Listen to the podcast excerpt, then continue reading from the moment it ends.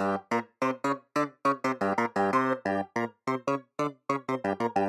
est aware. La langue bien pendue. Une émission espiègle et décalée pour tous les amoureux de la langue française. Présentée par Marielle Liberclair.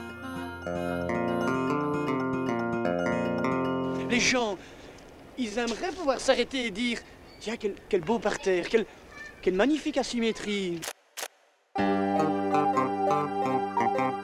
Je classe tous les mots d'esprit dans ce carnet.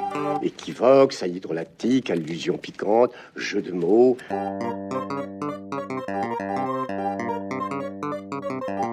Mais dis donc, on n'est quand même pas venu pour beurrer des sandwichs. Bonjour à tous, ici Marielle Liberclair. Heureuse de vous retrouver pour ce nouvel épisode de La langue bien pendue, le podcast des amoureux de la langue française. À mes côtés, mes trois complices experts, Aurore Ponsonnet. Bonjour. Sandrine Campez. Bonjour. Et Jean-Philippe Mollet. Bonjour. Tels les trois mousquetaires, qui étaient quatre, comme chacun sait, notre unité se veut sans faille et notre vaillance sans limite. Nous voulons pourfendre les ennemis du statu quo linguistique, balayer les zones d'ombre sur la signification des mots rares ou expressions oubliées, ou encore redonner ses lettres de noblesse à tous les registres de la langue que nous parlons, qui, rappelons-le, est une langue vivante. Bref, on veut kiffer la life sans se foncer. Alors on vous propose de chiller avec nous, de s'ambiancer comme des oufs, mais sans se mettre à Walp. Non, je n'ai pas mangé un rappeur au petit-déj. En revanche, j'ai quelqu'un ici qui est une spécialiste de la langue de la rue et des mots à fleur de bitume. J'ai essayé de l'impressionner, je suis pas sûre que ce soit gagné. C'est Aurore Vincenti. Bonjour Aurore. Bonjour à vous tous. Aurore Vincenti, vous êtes linguiste, lexicographe, très joli mot, et aussi autrice. Vous avez sévi sur France Inter avec une fraîcheur dénuée de mièvrerie, avec vos chroniques sur le langage courant, avec notamment Qu'est-ce que tu me jactes et Dicosomatique. Dans les eaux grises de l'académisme linguistique, votre personnalité atypique dénote. Vous êtes le poisson clown surprenant, transgressif et joueur. Vous êtes jeune, vous êtes créative, vous ne considérez pas la langue française comme un mausolée auquel il est interdit de mettre un coup de peinture fraîche. Et votre gourmandise pour le français parlé, celui de la rue, des cités, des cours de lycée, est un peu votre marque de fabrique, votre branding comme on dit maintenant. Passionné de danse et de rap, du corps et des mots, vous avez écrit un petit dico de 221 pages, pertinent et impertinent, intitulé Les mots du bitume, qu'on trouve aux éditions Le Robert. Tout d'abord, merci d'avoir dit oui à notre invitation. Merci à vous. Je suis particulièrement surprise par votre portrait qui est très précis. Je ne savais pas que vous me connaissiez aussi bien et on m'a rarement aussi bien décrite. Donc, oh, bah alors, moi j'ai lu que votre mère pouvait alterner un langage extrêmement châtié avec des mots argotiques assez lestes. Alors, ma première question pour vous, Aurore, c'est Êtes-vous la digne fille de votre daronne? Écoutez, je pense que j'ai tout fait pour, pour l'être. Euh, certainement parce qu'il y avait beaucoup d'admiration dans mon rapport à elle, mais je ne savais pas que je venais pour parler de ma mère. C'est formidable. Séance de psy, en fait. Oui, oui, je pense que j'ai été très inspirée parce que le rapport au son dans la langue est quelque chose qui me caractérisait avant d'apprendre à écrire ou à lire. J'ai appris en écoutant, comme beaucoup d'enfants certainement, mais j'ai une oreille particulièrement musicale, ou en tout cas faite pour les langues, puisque j'ai appris l'anglais très jeune et que je le parle quasiment sans accent. J'ai appris l'italien aussi assez jeune et je le parle aussi quasiment sans accent, sans m'auto-jeter des fleurs. mais je suis très sensible à la musicalité de la langue et je pense que j'ai appris à parler avec les intonations de ma mère et peut-être aussi de mon père, mais ma mère avait une langue tellement ciselée, tellement précise, avec une diction, une articulation assez fantastique, ce qui fait que je, je crois que j'ai appris à parler comme elle, littéralement. C'est joli. Je, je, me dis que avec ce que vous nous décrivez, je, le mot, l'expression langue maternelle, oui. elle prend tout son sens. Alors là, vraiment, on, on, sent vraiment votre admiration, on sent votre l'inspiration aussi qu'elle a été pour vous. Et donc, euh, je me disais, ce serait intéressant de savoir si Aurore aime aussi mélanger tous ces registres de langage que vos, votre mère utilisait. Juste. Oui, je l'ai découvert aussi parce que je me suis penchée sur euh, son argot à elle, qui est un argot plus ancien. L'argot dont, je traite dans mon ouvrage, c'est un argot plus récent ou une, langue de la rue d'aujourd'hui. Et elle, elle parlait un, argot, une langue verte, euh, la langue euh, du, du louchébem, la langue d'Audiard. Il y avait du poiscaille à table, il y avait de la barbaque, on, on- bouffait du sifflard. Enfin, c'était cette langue-là. Donc moi, j'ai grandi dans celle-là et celle d'aujourd'hui, j'étais un peu décalée. C'était, je l'ai découverte euh, en, en m'y intéressant et pas parce que j'avais des petits camarades qui la parlaient à l'école.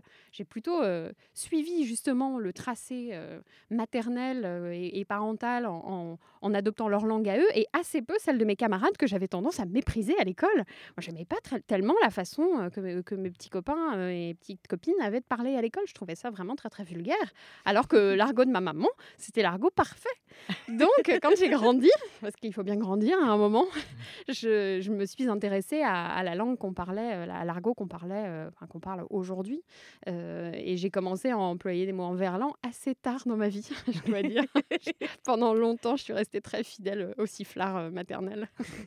C'est bon le sifflard. C'est bon le sifflard. C'est bon le sifflard, il faut le dire. Et euh, par rapport à, au rap, justement, vous dites que c'est vraiment quelque chose sur lequel vous êtes venu sur le tard, Mm. dans les, interviews que j'ai pu lire de vous. Et qu'est-ce qui vous a, quel a été le déclic? Alors le déclic, ça a été un impératif radiophonique. Euh, j'ai commencé à faire des chroniques sur le sujet et en radio, il faut du son. Voilà, de l'illustration sonore. Donc je me suis rendu compte que si je voulais de l'illustration sonore, c'était pas dans- au cinéma que j'allais la trouver, euh, même si euh, dans certaines émissions on, sort des extraits de, films, euh, de vidéos, et ça rentre très bien. Moi, il me fallait de la musique et il me fallait de la musique à texte pour donner à entendre les mots que j'expliquais. Donc j'ai commencé à écouter du rap pour cette raison et je me suis rendu compte que c'était une source fabuleuse de, de, de langage et d'archives en fait. Je me suis rendu compte que c'était dans le rap que j'allais trouver la trace écrite du, de la langue qui se parle dans la rue. Il y avait ce vrai désir de parler et de faire comprendre, entre gui- guillemets, cette langue, cette langue urbaine d'aujourd'hui, parce qu'il y, a- il y a déjà euh, l'argot, il y a l'argot qu'on peut retrouver dans les chansons de Piaf, Oui. il y a l'argot de tout ce courant de, de la chanson réaliste, euh, où on parle déjà de drogue, de dealer, de, Oui. avec des mots euh, qu'on peut retrouver aussi dans les films avec Jean Gabin, etc. Et puis il y a eu Renault ensuite. Il y a eu euh, ensuite, etc. Voilà, Mais vous, c'était vous, c'était un vrai, un vrai parti pris de mettre de côté cette, euh, toute cette partie-là du langage de la rue, de- de- des mots du bitume, pour vraiment parler de notre société d'aujourd'hui à travers ce qu'elle a de créatif au niveau du langage euh, parlé euh, par, les, par les Alors- jeunes, mais pas que par les jeunes d'ailleurs, je pense. Je ne l'ai pas mis de côté puisque euh, je m'adressais, alors pour plusieurs raisons, déjà parce que j'aime énormément euh, les argots au fil du temps qui sont apparus et donc je ne voulais pas ostraciser ou négliger une partie de la langue, euh, loin de là. Et puis surtout euh, parce que je parlais sur France Inter. Et sur France Inter, à 7h moins 5 du matin, un dimanche ou un samedi, eh ben, il n'y a pas beaucoup de jeunes qui écoutent. Il faut être honnête. Donc, je m'adressais à un public qui était plutôt, euh, en tout cas, qui avait entre 30, être vraiment généreuse, et, euh, et euh, 80 balais. Donc, euh, il fallait quand même euh, parler de cette langue à un public qui ne la connaissait pas. Donc, comment utiliser des outils à la fois très sérieux, scientifiques presque, que- que- qui sont ceux de la, linguistique, de la grammaire, de l'étymologie, et allier une pointe de, de rap ou de, de modernité pour, faire, pour donner à entendre des choses que ces auditeurs n'entendent certainement jamais vraiment.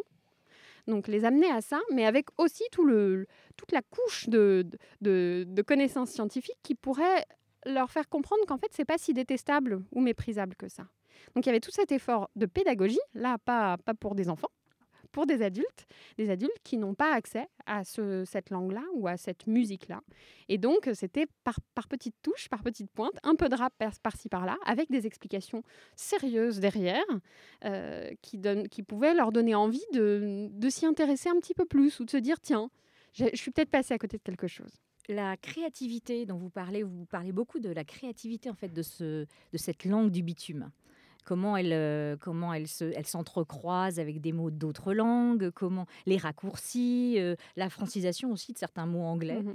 Euh, c'est c'est quelque chose qui, qui vous touche. On sent que ce côté métissage de, de- des différentes langues et la, et la créativité dont font preuve même les jeunes qui la manient tous les jours, c'est quelque chose qui vous touche, j'ai l'impression, qui, Oui, qui vous parti- intéresse, qui vous interpelle. Je, je dirais qu'il bah, y a plein de questions dans votre question, ça fait beaucoup de questions en une. Pardon, pardon. non, il y a d'un côté euh, le métissage, qui est un sujet qui est passionnant, qui est aussi passionnant parce qu'il est politique. Et il y a d'autre côté la question de la cr- créativité, qui est aussi une question politique, mais qui, qui euh, recouvre d'autres euh, dimensions. Je, je vais commencer par la créativité, peut-être puisque vous avez commencé par ça. Euh, il y a, pour moi, quelque chose qu'on perd avec le, le temps et avec l'âge, et c'est pour ça qu'on parle souvent de langue des jeunes. Donc, pour resituer cette, cette locution langue des jeunes, langue de nos ados, euh, même si j'ai un peu du mal à y adhérer, oui, en effet, c'est la jeunesse qui parle comme ça, avant tout, et qui crée ces mots et qui fait preuve de créativité. Et j'ai tendance à expliquer ça, alors il y a plein de raisons, mais notamment il y en a une qui, m'intéresse tout particulièrement, qui est celle de la gratuité. Quand on va à l'école, qu'on est petit, on est jeune, euh, on n'a pas à gagner sa vie et à défendre son, son, boulot euh, pour gagner euh, son beefsteak à la fin de la, la semaine. Euh, donc il y a un espace de gratuité où on peut à la fois apprendre et en même temps jouer, euh, vivre et se recréer. On parle bien de cours de récréation. La récréation et la recréation, c'est pareil. Donc dans cet espace-là de liberté et de gratuité, il y a de la place pour sortir des codes de la grammaire, ne pas tout à fait obéir à ce qui a été préconisé pendant le cours de, langue euh, française et, justement euh, faire preuve d'une grande créativité. Et c'est- le propre de la construction de, de chaque individu, j'imagine, de, de justement trouver ces espaces où à la fois j'apprends à vivre en société, c'est ce, ce que nous apporte l'école, j'apprends à me conformer à des codes, j'apprends à m'asseoir dans une salle de classe et à faire taire mon corps pendant une heure entière pour apprendre une règle de grammaire, mais aussi il y a des espaces où je peux faire, enfin, en- en- faire s'envoler euh, en éclats, je sais pas si mon expression est française, mais tout briser, tout reconstruire, tout redéfinir et créer mes propres règles avec mes copains et créer des codes de communication, de langage, euh, de, de sociabilité. Donc voilà, je pense que c'est ça, c'est aussi ça euh, la créativité. Et en plus, il y a une deuxième couche derrière qui est d'autant plus politique, qui est que pourquoi euh, cette langue-là, on dit qu'elle vient plutôt des banlieues et pas vraiment des quartiers centraux, des villes riches? Eh bien parce que dans les quartiers centraux de la bourgeoisie, on a des petits-enfants très très sages qui obéissent bien à leurs parents et qui se font sermonner à chaque fois qu'ils emploient mal un mot et qui apprennent l'orthographe très très tôt et, et qu'on- auquel on met un dictionnaire entre les mains, un bécherel, un bled, que sais-je, et on les forme très très vite et il y a un gros soutien sur le respect de la grammaire et le respect de la loi. Or, dans des milieux plus populaires où parfois les parents parlent pas tous les deux français ou pas du tout français, il y a une plus grande liberté et un plus grand espace de création. Donc, je trouve qu'on peut aussi, euh, c'est pas, c'est pas facile euh, dans, je trouve que c'est c'est pas très sympa pour ceux, pour ceux qui ont la chance de- d'apprendre la grammaire, de dire qu'ils n'ont pas de chance de l'apprendre et qu'ils ont moins de créativité. Parce que c'est pas vrai, en soi, ils ont vraiment de la chance, ils vont s'adapter à des codes et ils vont s'en sortir bien dans la vie, ils vont gagner bien leur vie. Mais il n'empêche qu'ils sont un petit peu euh, brimés, je pense, dans leur créativité. Je pense que je pense qu'ayant grandi dans ce milieu-là aussi, je me suis rendu compte que j'étais très très très respectueuse de tout ce qui était tout ce qui revêtait la, loi. Euh, mais euh, dans les milieux plus populaires, bah, c'est pas très drôle parce qu'on on n'apprend pas tous les codes dont on a besoin euh, comme il faudrait pour vraiment s'adapter rapidement et, et s'en sortir mieux dans la vie. Je schématise et je, c'est grossier hein, ce que je fais, mais, mais il n'empêche qu'il y a cet espace de créativité là que je trouve louable. Regardons les choses de, de façon un peu positive parce qu'on on on parle souvent des problèmes des cités, des problèmes des quartiers sensibles. Et en fait, il y a quand même un, un grand espace de, de beauté, de créativité, de nouveauté. Je dis pas qu'il y a que ça, mais il y a aussi ça. Vous faites une belle avocate de, la, de cette langue du bitume. Et alors, si, si quelques esprits chagrins vous disaient les jeunes qui ne parlent que cette langue-là et qui peuvent pas passer sur un autre registre de Mm. vocabulaire, c'est quand même quelque chose qui est un barrage pour eux à une Oui. entrée dans certains, dans certains milieux, dans certains métiers où il faut parler la langue sage, la Bah langue qu'on a appris à l'école, la langue que nos parents a priori nous transmettent. L'i- L'idéal, c'est la poésie, c'est-à-dire c'est d'arriver à comprendre les codes et les maîtriser et pouvoir s'en sortir dans, dans certains milieux qui requièrent de connaître ces codes, notamment de parler à un patron ou une patronne. Euh, et ça, c'est bien utile. Et ceux qui n'y arrivent pas, bah, ils auront plus de difficultés dans la vie et c'est dommage. Euh, mais c'est bien de pouvoir poétiser son rapport à la langue et le rendre plus ludique, plus joyeux. Donc, euh, je pense que c'est bien aussi d'avoir cet espace de liberté. Donc, encore une fois, je vous dis, c'est un aspect euh, du, rapport à la langue. Et, je trouve qu'il est, bon de le valoriser aussi et pas seulement de dire le français se perd, les jeunes détruisent la langue. donc, valorisons cet aspect-là. Une dernière chose. Ceux qui sont froids sont froids, ceux qui sont chauds sont chauds. Nous on froisse, descend froid dans un coin sombre. Toujours les mêmes qui font le show, à ça qu'on s'emploie. Sont bien conscients que je dois. Veulent savoir ce qu'on s'envoie comme son bois. C'est pas ma faute si je plais cocaïne, ouais. Cocaïne, cocaïne, qui vend de la cocaïne. Trop de style, allez croque ma rime, ouais. Les risques de chroma, y'a personne au chrome quand le rock arrive. Et comme moi, vas-y fume si t'en as envie, quoi. Si t'en as envie, mais te la raconte pas si tu me vois en ville. Te demande pas ce que j'ai dans mes poches et dans ma caisse. Je suis toujours posté dans la thèse. Et tout ce que je pose est dans ma tête, bossé. C'est ce que je kiffe donc je le fais à fond. On me dit fais gaffe, y'a plein de traites là. Fais pas le compte, t'es calme. Mais c'est à eux de voir. De toute façon, ils peuvent faire ce qu'ils veulent. M'empêcheront pas d'avoir mon heure de gloire. J'ai street. Pour la street,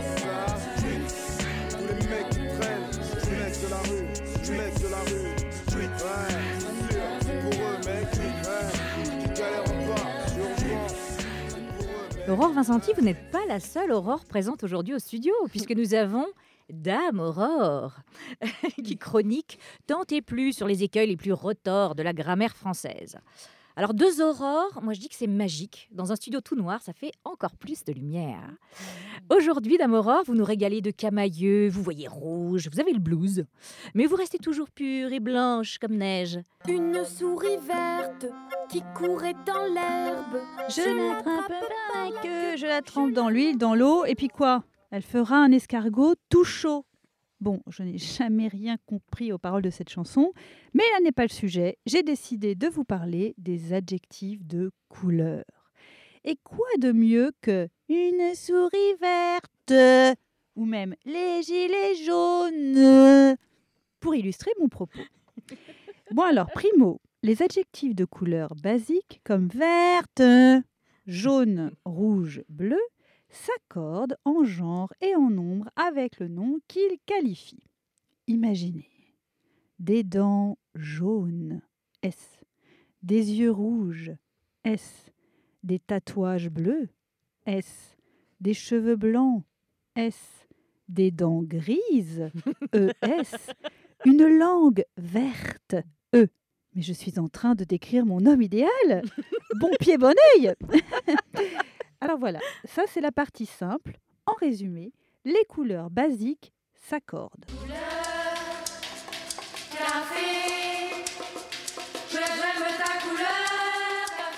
L'adjectif issu d'un nom commun comme café est invariable. Bah oui, parce qu'on a prélevé les couleurs de certains éléments naturels pour les mettre dans notre palette. Et au lieu de dire sa veste est de la couleur du café ou de la couleur du marron, ce serait trop long, on dit juste sa veste est marron et non marronne. De la même façon, allez, on visualise. Ses chaussettes sont orange, de la couleur de l'orange, donc sans S.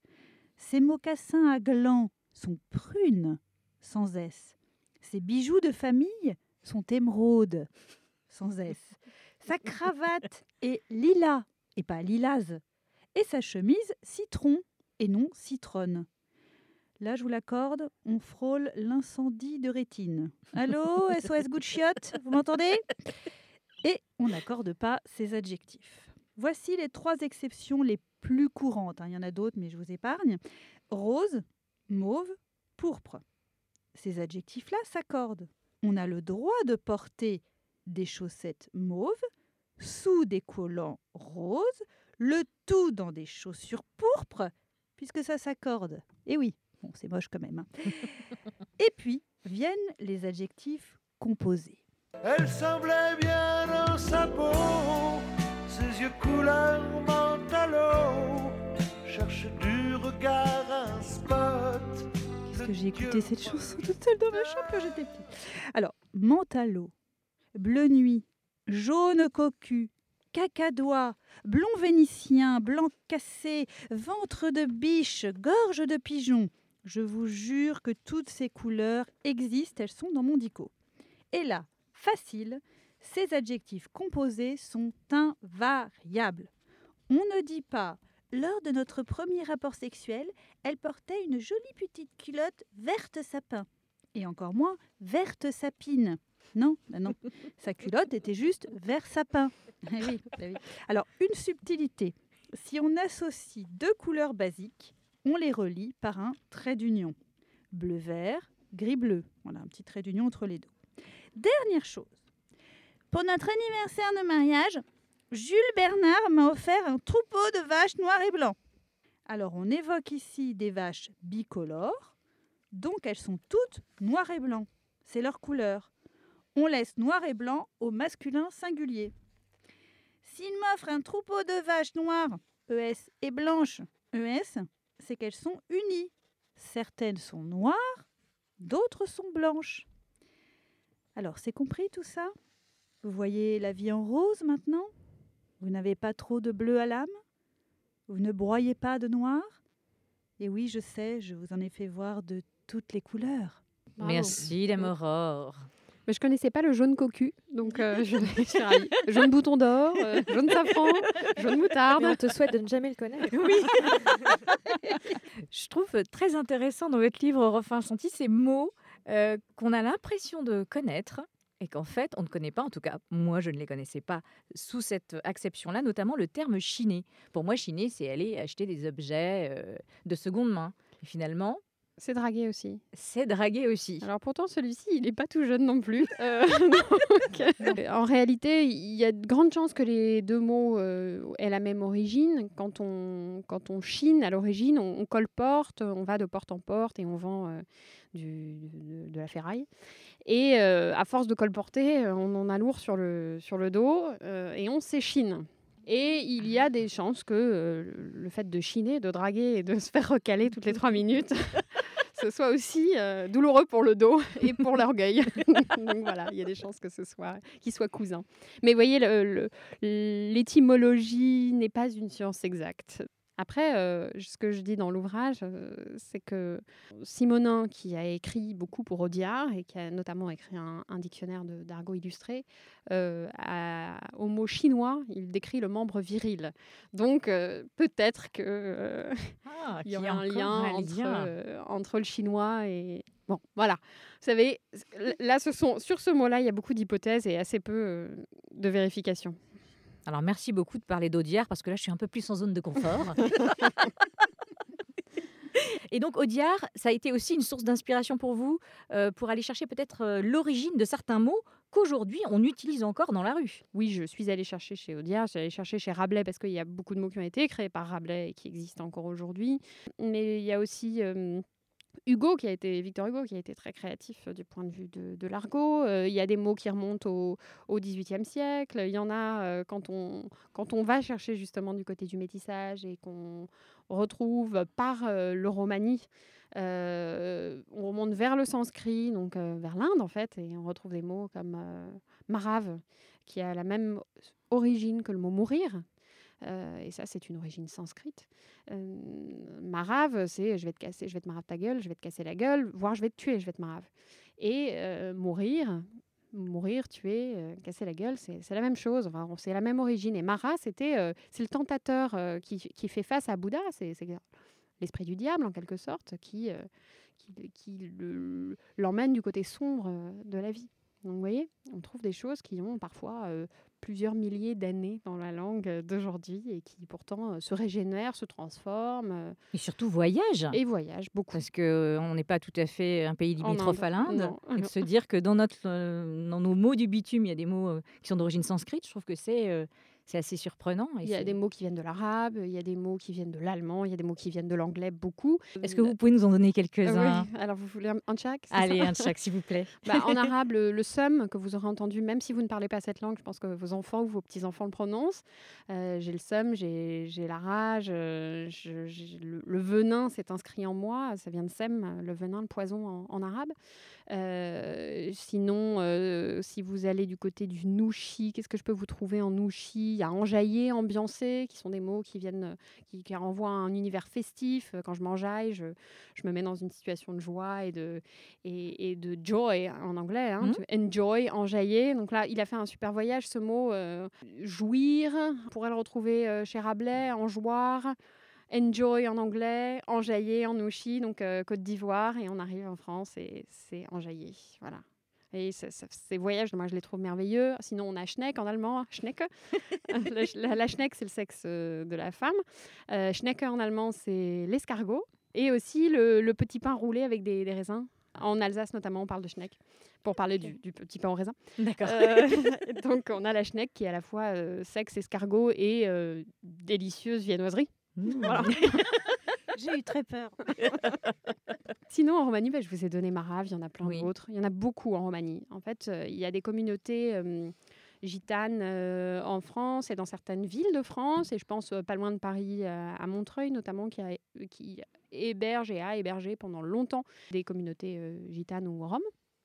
Et le romani, qui est la langue qui regroupe euh, tous ces parlers qui viennent du sanskrit et qui, sont, qui ont traversé l'Europe euh, pour s'implanter dans les argots d'Europe, donc en allemand, en français, euh, même, euh, même en anglais, euh, eh bien, on a plein de mots comme ça qui ont fait leur voyage et qui sont arrivés chez nous euh, grâce à ces communautés-là. Je pense à Gova, la Gova, la voiture. Gova, c'est vago.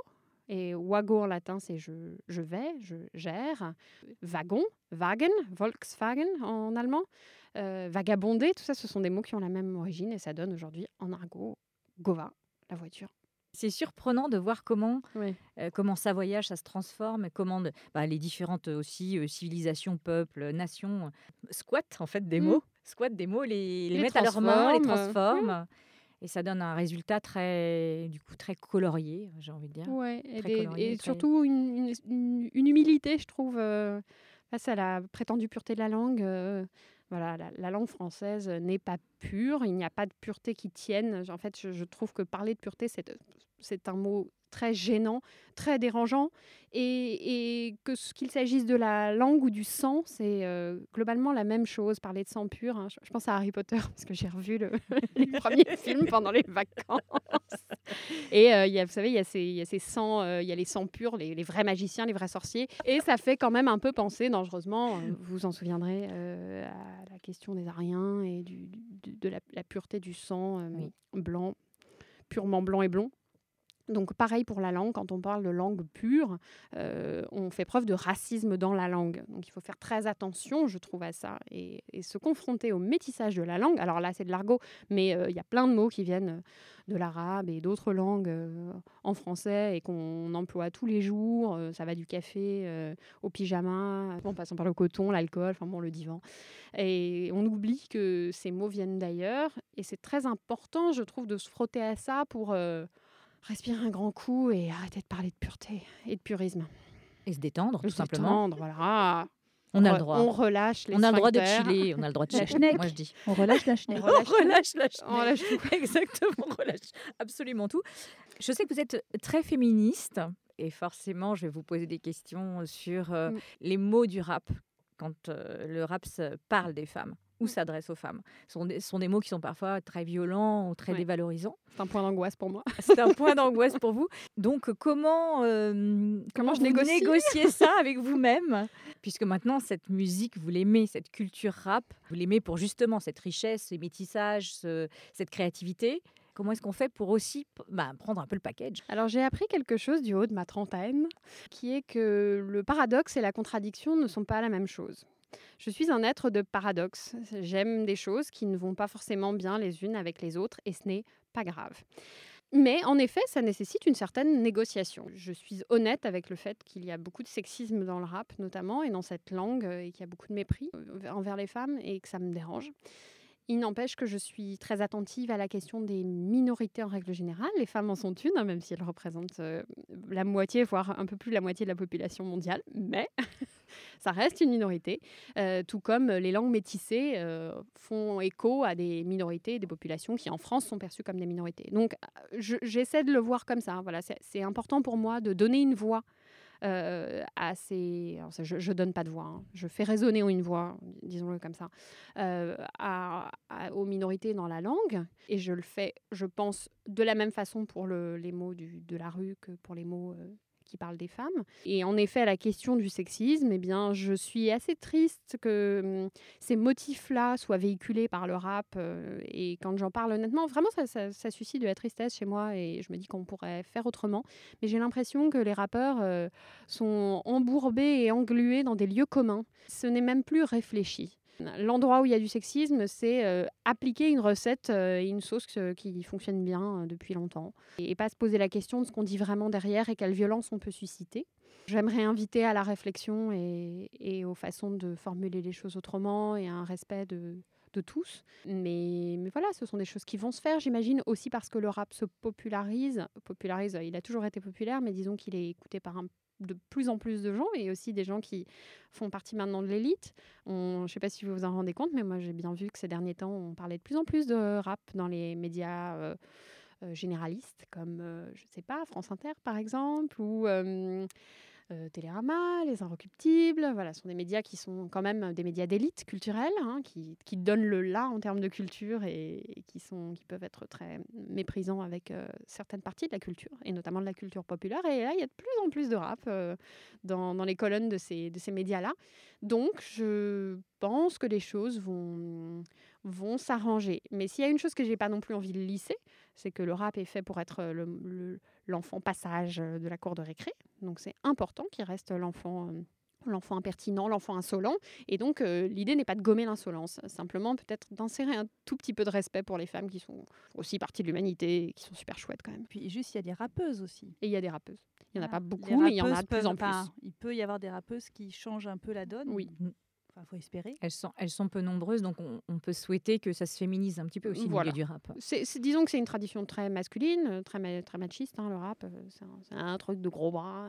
Et doucement, les, les femmes se font une place. euh, Il y a quelques très bonnes rappeuses. J'ai beaucoup parlé d'une rappeuse suisse que j'aime beaucoup parce que mais on, entend, on entend peu parler en France, euh, qui s'appelle Lagal. Elle a écrit de très beaux textes. euh, j'aime beaucoup. Il y a une grande violence chez elle, mais mais elle n'est pas, elle est pas machiste du tout ni sexiste et c'est beau d'entendre ces textes-là. Mais il y a des rappeuses comme Kenny Arcana qui qui, sont, qui ont de très belles plumes et qui euh, n'ont pas la même audience que des rappeurs comme Booba ou Damso aujourd'hui, mais euh, qui, on l'espère, vont se faire une place doucement. Laisse-moi zen dans ta Benz Benz Benz Quand tu pointes ton bon ça me rend dingue Laisse-moi zen dans ta Benz Benz Benz. Quand tu pointes ton bon pas ça me rend dingue dingue dingue Girl t'es sexy viens voir Co City. Original Rocketman dans la ville de Paris. Girl t'es jolie dans ton Versace. Viens t'amuser avec un DJ top celebrity. Et ses wine bouge carré sur le groove. J'aime les girls, surtout quand les girls move Move up, move up, rough comme une louve. Bouge ton corps de la tête aux pieds. Et là je t'approuve C'est move up, move up, girl, want ton body. Montre-leur que t'as pas peur d'exciter tous les bandits. Wine comme une vipère. Si t'as le savoir-faire T'inquiète pas, y a pas de galère, je le dirai ni à ton père ni à ta mère. Ondule comme un ver de terre Jette-moi dans les yeux ton regard de panthère Laisse-moi zoom zoom zen Oh là là, Sandrine, il y a un rappeur qui a forcé la porte du studio. Ah, il, est, il est trop costaud, j'ai pas pu l'empêcher d'entrer. Euh, il dit qu'il s'appelle euh, MC Jean-Phi. Il veut te parler, il dit qu'il te connaît. Eh. Eh, c'est la vérité ou il essaie de nous mettre une disquette? Eh Sandrine, eh, tu veux que je te montre mon 16 Ton 16, euh, ton M16, euh, ton 16 cm. Mono, euh, qu'est-ce que tu dis euh, Mon 16 bar? Ah, ton 16 bar Ah, j'ai eu peur, j'ai cru que tu voulais montrer ton fusil d'assaut ou ton... Enfin bref. Euh, pour nos auditeurs, dans le jargon du rap, une barre, c'est une ligne de texte. Généralement, les rappeurs écrivent des couplets de 8, 12, 16 ou 32 barres. Et je le pose sur mon beat. Oui, oui, voilà, c'est ça. Tu, tu poses ton texte sur, ta, euh, sur, sur ton beat. B-E-A-T. Ça veut dire battement en français. C'est l'instrumental, la musique sur laquelle on va poser son texte. Dans leurs morceaux, les rappeurs disent souvent qu'ils sont sur le beat. D'ailleurs, le grand philosophe cynique nous a laissé cette pensée fameuse. N'oublie jamais que le beat est le meilleur ami du flow. Il a un bon flow. euh, C'est important d'avoir un bon flow. Ah oui, c'est très important. Une fois qu'on a les barres, le texte, et le beat, la musique, il ne manque plus que le flow, la manière de débiter les paroles en rythme avec le beat. Eminem est connu pour son flow rapide. PNL, que Dame Aurore adore, J'adore. voilà, est connu pour son flow lent et auto-tuné, c'est-à-dire que la voix est transformée par logiciel. Bon, euh, bien sûr, euh, moi ce que je préfère dans le rap, euh, c'est scratcher. comme disent la peste. Le thème est simple, un scratch, un beat, un rap. JM qui scratch sur ton beat et moi je m'adapte. Et oui, on peut scratcher sur le beat. Scratcher, c'est produire des sons en manipulant d'avant en arrière un disque sur une platine. Exemple avec ce célébrissime morceau de Cut Killer.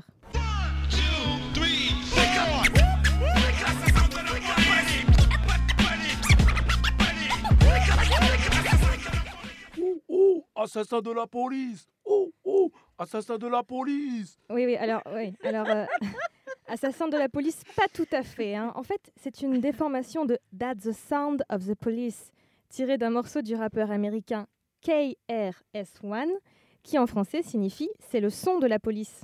Ouais, bah, ça reste du bon son, quoi, t'as eu Justement, en parlant de son, je vais t'en faire écouter un et tu vas me dire ce que ça t'inspire.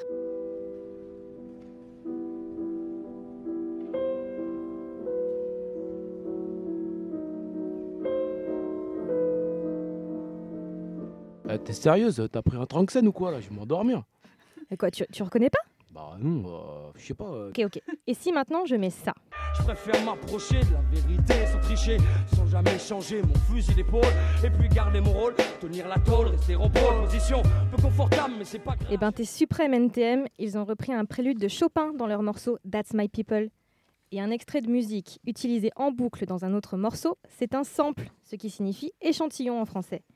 Les chansons de rap les plus connues contiennent un ou plusieurs samples. Toi, NTM, ils ont réussi à faire un featuring avec Chopin. Euh, respect, moi je dis. hein. Non mais ils ont juste utilisé sa musique, Jean-Phi. Euh, c'est MC euh, Jean-Phi, euh, s'il te plaît. oui, MC Jean-Phi. Non mais tu sais ce que ça veut dire au moins, MC Euh, C'est l'abréviation de l'anglais Master of Ceremony, en français maître de cérémonie.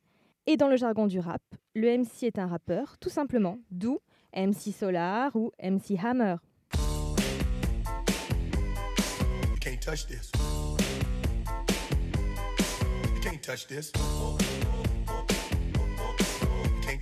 Attention à ne pas confondre le MC et le MIC, abréviation de microphone, le mic avec l'accent américain. Et comme le chante MC Solar, Pose avec le mic, le mic est devenu ma tenue de combat. on rencontre le mot dans l'expression drop the mic ou mic drop quand un rappeur lâche le micro sur une punchline, une parole percutante, pour lui donner encore plus d'impact, ou encore quand il clash un autre rappeur par morceau interposé. Wesh, passe, passe, passe, passe le mic. Alors justement, MC Jean-Phi, j'ai j'ai une petite déclaration à te faire. Voilà, c'est une sorte d'hommage. Ah, c'est pas dommage. euh, Vas-y, balance. Euh, oui, d'accord. T'es prêt? Je suis prêt. Vas-y, grosse. Quand tu prends le mic pour poser ton flow sur le beach te like, soudain il fait chaud. Euh, T'es trop fraîche, euh, Sista. euh. Je t'invite au KFC ou quoi? Ah bah oui, d'accord. Je crois qu'il y a une idylle qui est en train de se nouer. Alors, Aurore Vincenti, ces sonorités, ces cadences, ces rythmes qu'on peut trouver dans la musique rap, c'est quelque chose, je crois, qui vous intéresse particulièrement parce que euh, vous parlez beaucoup du corps, du rapport au corps, le langage et le corps. Pour vous, c'est quelque chose qui est vraiment lié. Comment est-ce que vous composez aussi cette, relation entre le corps, les mots, les sonorités? Je pense que vous êtes assez euh, unique dans votre genre. C'est la première fois que j'entends une linguiste parler de ce rapport au corps. Enfin, c'est très présent chez vous. Non, mais alors on l'a- on l'a entendu avec euh, MC Jean-Phi qui a singé la façon de parler euh, de certains rappeurs, donc c'est une forme de moquerie. Et dans ce cas-là, cette singerie est bien une façon d'adopter un, code euh, de, de, façon de parler, de, phon- de phonétisation, de même de corps. hein. Il avait pas la même, vous l'avez pas vu, mais moi je l'ai vu quand il parlait, il n'avait pas la même façon de parler dans le micro euh, que s'il avait sa voix de tous les jours. Donc c'est un autre rapport. Parler différemment, c'est avoir un autre rapport à l'élocution, à son corps, à l'émission du, du langage et de la parole. Euh, si on était autour d'un café toutes les deux, par exemple, je ne vous parlerais certainement pas de la même façon. Je serais d'ailleurs certainement pas assise de la même façon, peut-être un peu plus affalée dans ma chaise. Là, je fais partir euh, mon, mon langage depuis mon périnée, figurez-vous. Depuis, Eh oui. depuis votre schneck. Depuis ma Eh oui. schneck. Non, mais véritablement, il y, a- il y a une énergie qui part de mon bassin, de mon assise. J'ai les pieds bien ancrés en terre et ça me permet d'avoir un discours relativement cohérent, enfin, en tout cas, j'espère. Chose dont je me soucierais assez peu si on était toutes les deux dans une situation informelle. Et ça, euh, dans le langage et dans la, la façon d'échanger de manière poétique et qui est, qui est propre au rap, il y a euh, l'adoption d'un flow. hein, vous parliez d'un flow. Et le, le flow, c'est pas seulement euh, le débit, c'est pas seulement le- la façon qu'on a de poser les mots, c'est aussi euh, la façon de parler avec son corps, chose qu'on ne voit pas forcément quand on entend du rap, mais c'est euh, par où on fait passer les canaux du langage. C'est pas qu'une histoire de cordes vocales, c'est aussi euh, une histoire de posture, de mouvement, d'énergie dans laquelle on se met pour dire quelque chose, ce qui fait qu'on arrive à véhiculer euh, des émotions et des sentiments très forts. Je pense à la colère, à la rage, je pense aussi à la douceur, à la sensualité. Tout ça, c'est des façons de se- se- s'installer dans le langage et d'installer son corps dans le langage et d'installer son langage dans le corps euh, qui modulent énormément et qui permettent de moduler la façon de parler. Les acteurs, ce sont avant tout des, corps. hein, euh, ils arrivent à jouer plein de personnages, plein d'émotions différentes grâce à leur posture et pas seulement avec leur texte ou ce qu'ils disent. Et ça, je trouve que dans l'étude de la langue, et notamment de la langue orale, et c'est ce que j'ai essayé de faire dans cet ouvrage, c'était une composante qui avait été relativement oubliée. Donc il y a à la fois une recherche historique, je travaille historiquement, je travaille sur l'étymologie, je travaille avec la linguistique et la grammaire, mais aussi je, laisse une grande part à la, à la phonétique euh, et au rapport au son, à la sonorité. Et, mais il y a un linguiste qui a beaucoup fait ça, qui s'appelait Pierre Guiraud, euh, et qui a travaillé sur euh, le rapport à la sonorité des mots. Alors euh, lui dans plein de domaines différents et notamment dans le langage amoureux et de la sensualité. Euh, mais il, a beaucoup fondé ses recherches étymologiques sur le rapport au son parce que euh, en réalité on emploie des mots parce qu'on aime les prononcer, parce qu'on aime les entendre, ceux qui ne nous marquent pas du- d'un point de vue du point de vue du son disparaissent à moins qu'ils soient fondamentalement utiles. Mais dans tout ce qui est plaisir de la langue, il- ce plaisir, c'est un plaisir oral, c'est un plaisir de la bouche, c'est un plaisir de l'oreille, c'est un plaisir sensuel, c'est un plaisir gourmand. Donc on ne peut pas parler gourmandise et sensualité, à savoir euh, gastronomie et sexe, sans parler de langage, et on ne peut pas parler de langage sans parler de sexe et de gastronomie. Voilà. Et justement, cette, euh, cette façon d'écrire aussi euh, certains mots de façon très phonétique, vous, quand, euh, quand vous y pensez, est-ce que c'est quelque chose qui vous hérisse le poil ou est-ce qu'au contraire, vous dites pour certains mots, pourquoi pas? C'est double. hein. Je suis attachée à la langue et à son orthographe euh, parce, que, euh, parce que ça m'amuse, parce que j'y trouve du jeu, mais tout le monde ne trouve pas le même plaisir de, jeu et le même plaisir ludique dans l'orthographe qui peut être extrêmement pénible à, apprendre. Donc, euh, je, je- dirais, là, à froid ou à chaud, que, que oui, je suis pour une simplification de l'orthographe. Je pense que ça épargnerait beaucoup de difficultés à beaucoup de gens et à moi-même aussi, parce que des erreurs, j'en fais beaucoup encore et je cherche constamment des règles sur Internet, dans les ouvrages spécialisés, pour vérifier que j'ai pas fait une bêtise. Et c'est dommage, je pourrais passer ce temps à faire des choses beaucoup plus intéressantes que chercher dans le dico ou chercher dans ma grammaire euh, cet accord du participe passé d'un verbe pronominal obscur dont au fond on se fout. Donc voilà, ça c'est ma réponse euh, viscérale. J'ai une réponse plus polissée si vous voulez, mais il y a aussi sur la question de l'argot, là pour le coup, c'est le j'en ai fait un dictionnaire et ça se retrouve par écrit. Donc j'étais bien obligée de les écrire ces mots, mais je me suis amusée avec le fait qu'il y a plein d'orthographes, il y en a d'ailleurs plein que je n'ai pas notées parce que je les connais pas toutes et euh, allez-y, lâchez-vous, écrivez comme vous voulez. C'est- Ce n'est pas une langue qui est faite pour être écrite, c'est une langue qui est faite pour être parlée, pour être crachée, pour être chantée, pour être euh, éructée. Donc, euh, il n'y a pas d'orthographe qui tienne. On peut, on, peut, on peut ne pas traiter de ce, ce sujet aujourd'hui. C'est la totale liberté, en fait. Vous, Voilà. proposez, vous proposez de la liberté. De la liberté. De la, de la décontraction. Euh, Avec un soutien quand même euh, de, de connaissances, d'histoire, d'une pluralité de sources différentes qui permettent de, de quand même parler de quelque chose. Et à force d'écouter, euh, et peut-être de fredonner aussi du rap, ça vous a pas donné envie d'en Non, là, là, là, là, là, honnêtement, vous me prêtez des, des qualités que je n'ai pas. Je ne fredonne pas de rap. non, j'y arrive pas. Mais en tout cas, en tout cas, vous en écoutez, vous en écoutez. Donc, est-ce que ça, est-ce qu'à un moment donné, ça vous a démangé ou ça pourrait vous démanger d'en écrire du rap? Oh, non, mais j'en serais parfaitement incapable. Ça ne m'a pas traversé l'esprit et j'admire beaucoup certains rappeurs, certaines rappeuses Euh, je- trouve que selon, il y a des qualités d'auteur ou d'autrice, ou des qualités de, flow, justement, de débit, de façon de poser, de parler, de dire, de chanter. Et, ça, j'ai beaucoup d'admiration pour, euh, pour certains artistes et certaines artistes. Euh, mais non, ça, ça me démange pas du tout. J'écris d'autres trucs, c'est déjà pas mal. non, parfois j'aime bien me reposer et arrêter d'écrire. Je crois que vous aimez beaucoup les textes de Booba, vous en parlez beaucoup.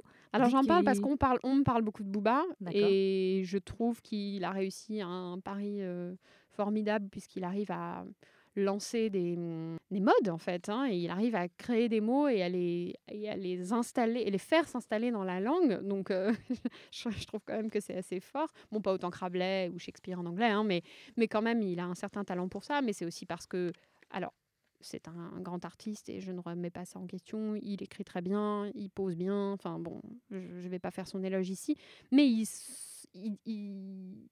il se vend très bien aussi. Enfin, si j'étais aussi bonne que lui sur Twitter, j'aurais certainement beaucoup plus de followers.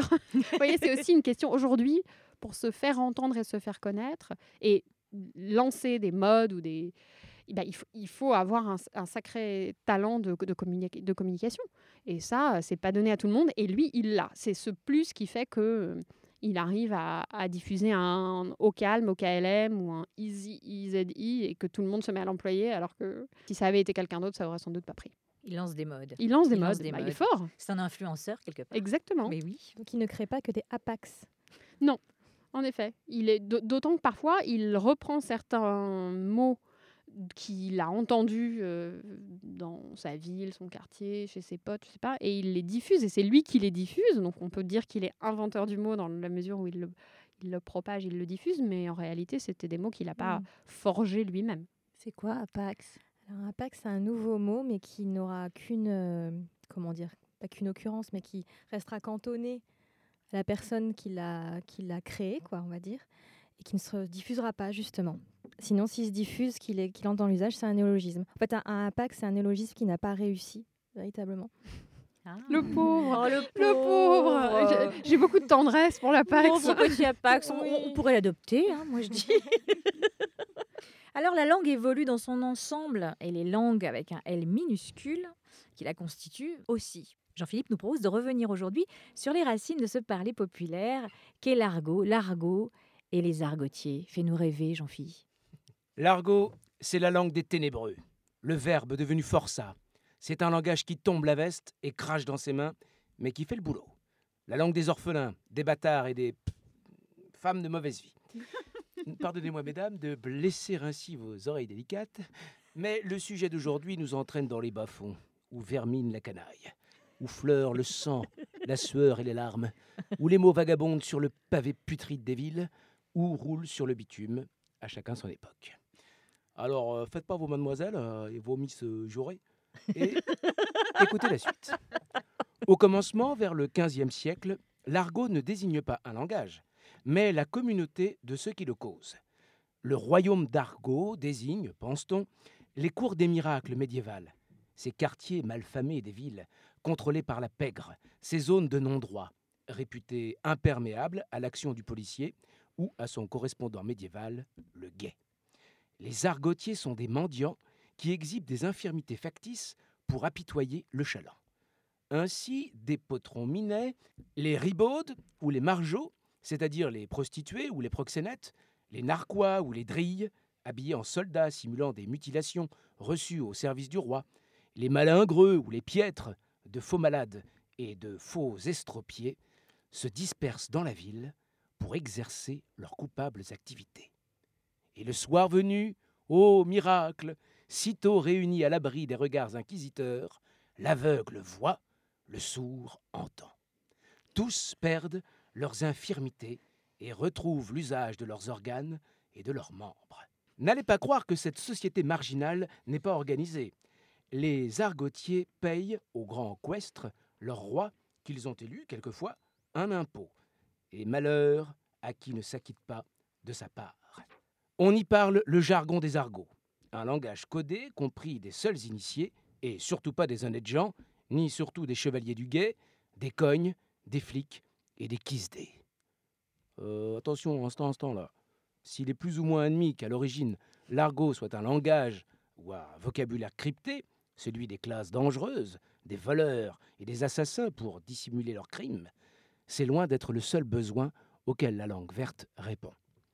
L'argot, et notamment l'argot moderne, répond également à un besoin de connivence, d'entre-soi, de communauté. C'est un choix d'usage qui rassemble et qui exclut à la fois. Certains linguistes disent sociolecte, la façon de parler d'un groupe social. Et c'est très différent d'un jargon qui est le vocabulaire d'un métier. Et puis l'argot permet aussi de s'affranchir des tabous, de les contourner et de les sublimer. Voilà pourquoi autant de mots d'argot désignent ce dont on ne parle pas. Les tabous sociaux deviennent les totems d'argot. Quelle abondance lexicale, quelle luxuriance de locution dans les domaines de la sexualité, de l'argent, ainsi que ceux de la drogue, de la violence et du crime. Le XIXe siècle va connaître un engouement particulier pour le langage des truands des bas-fonds. On peut citer particulièrement les mémoires de Vidocq, cet ex-bagnard devenu chef de la police et qui avait un don particulier pour l'infiltration des bandes. À la fin de son ouvrage, on trouve un petit lexique grâce auquel tout un chacun pourra désormais jaspiner le bigorne, mais si vous savez, euh, la menteuse des fourlineurs, à laquelle personne n'entrave quel pouic. Attirance, répulsion, fascination. Les auteurs, Balzac, Su, Hugo, Zola, s'emparent de l'argot dans leurs romans. Et au début du XXe siècle, on croise à Paris les marlous de Belleville, les costauds de la Villette, les mohicans de Montpart et les loups de la Butte, les plus redoutés des Apaches. C'est le surnom de ces mauvais garçons, car en Amérique, les véritables Apaches mènent la vie dure aux soldats bleus et sont dépeints comme des sauvages barbares. Chaque quartier a son argot particulier. Les Apaches pratiquent le coup du père François. Pendant que l'un détourne votre attention, l'autre en profite pour vous détrousser. Et puis, ils se font la malle, sans omettre de passer par le cimetière de Montmartre, dérober un bouquet de fleurs pour le rendez-vous galant du soir. Plaisir d'offrir. Depuis, l'argot est en cavale.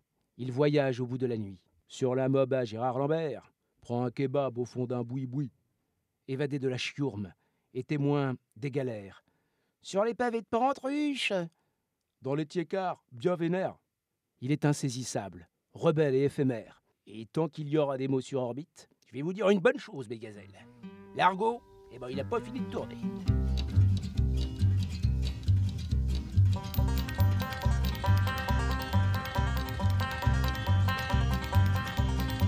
J'étais tranquille, j'étais peinard. Accoudé au flipper, le type est entré dans le bar, a commandé un jambon beurre, puis il s'est approché de moi, puis m'a regardé comme ça.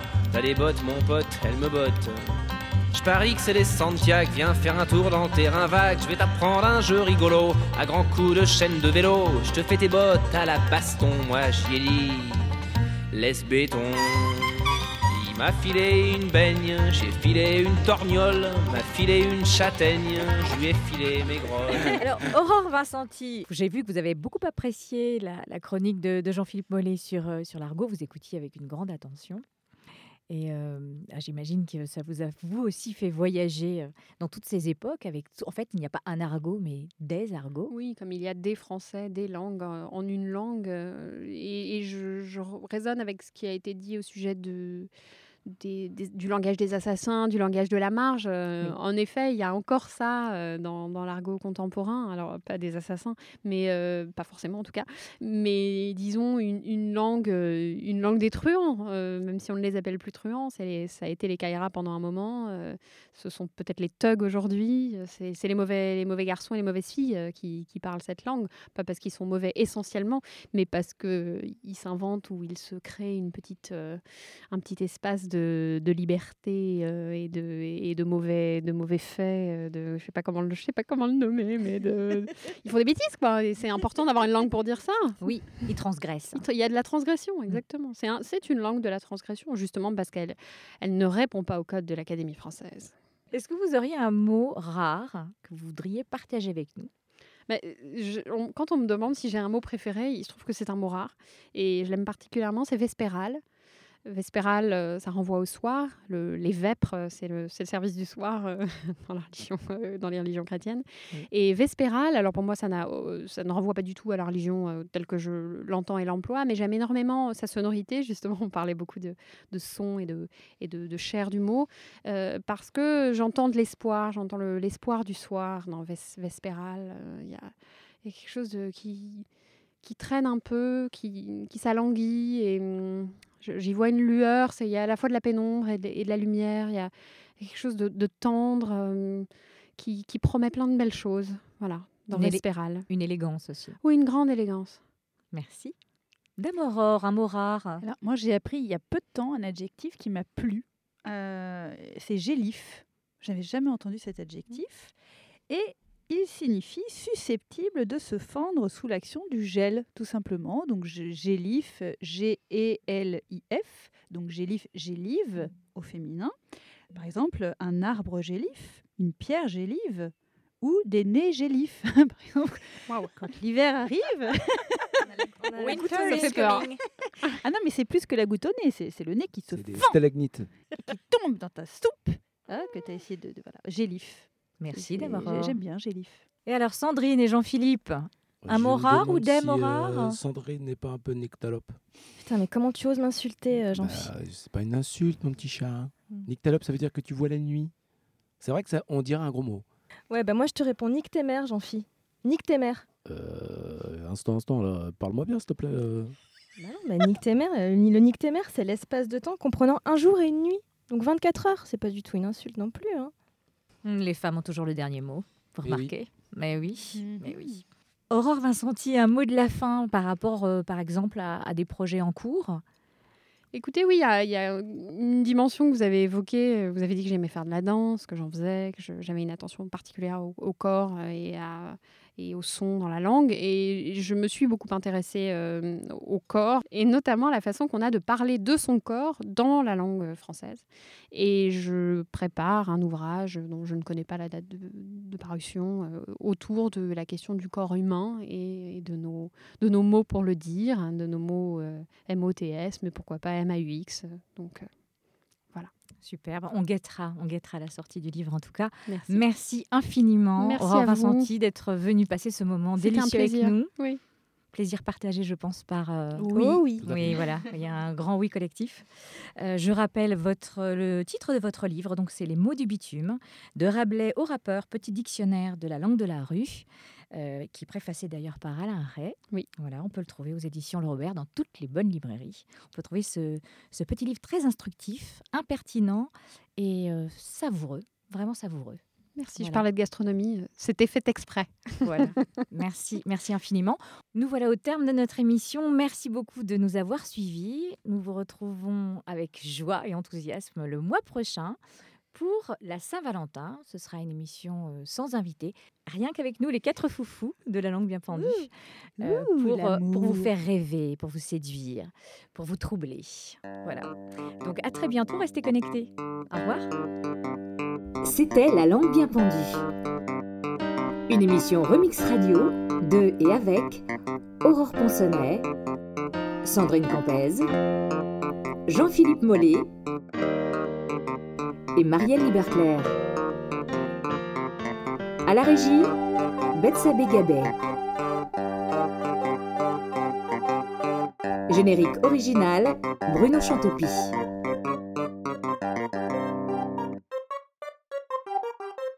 But I beg your pardon, my lord, but in my opinion, I am sure, mais alors I am tout à fait sure, que c'est un coup de fantomas.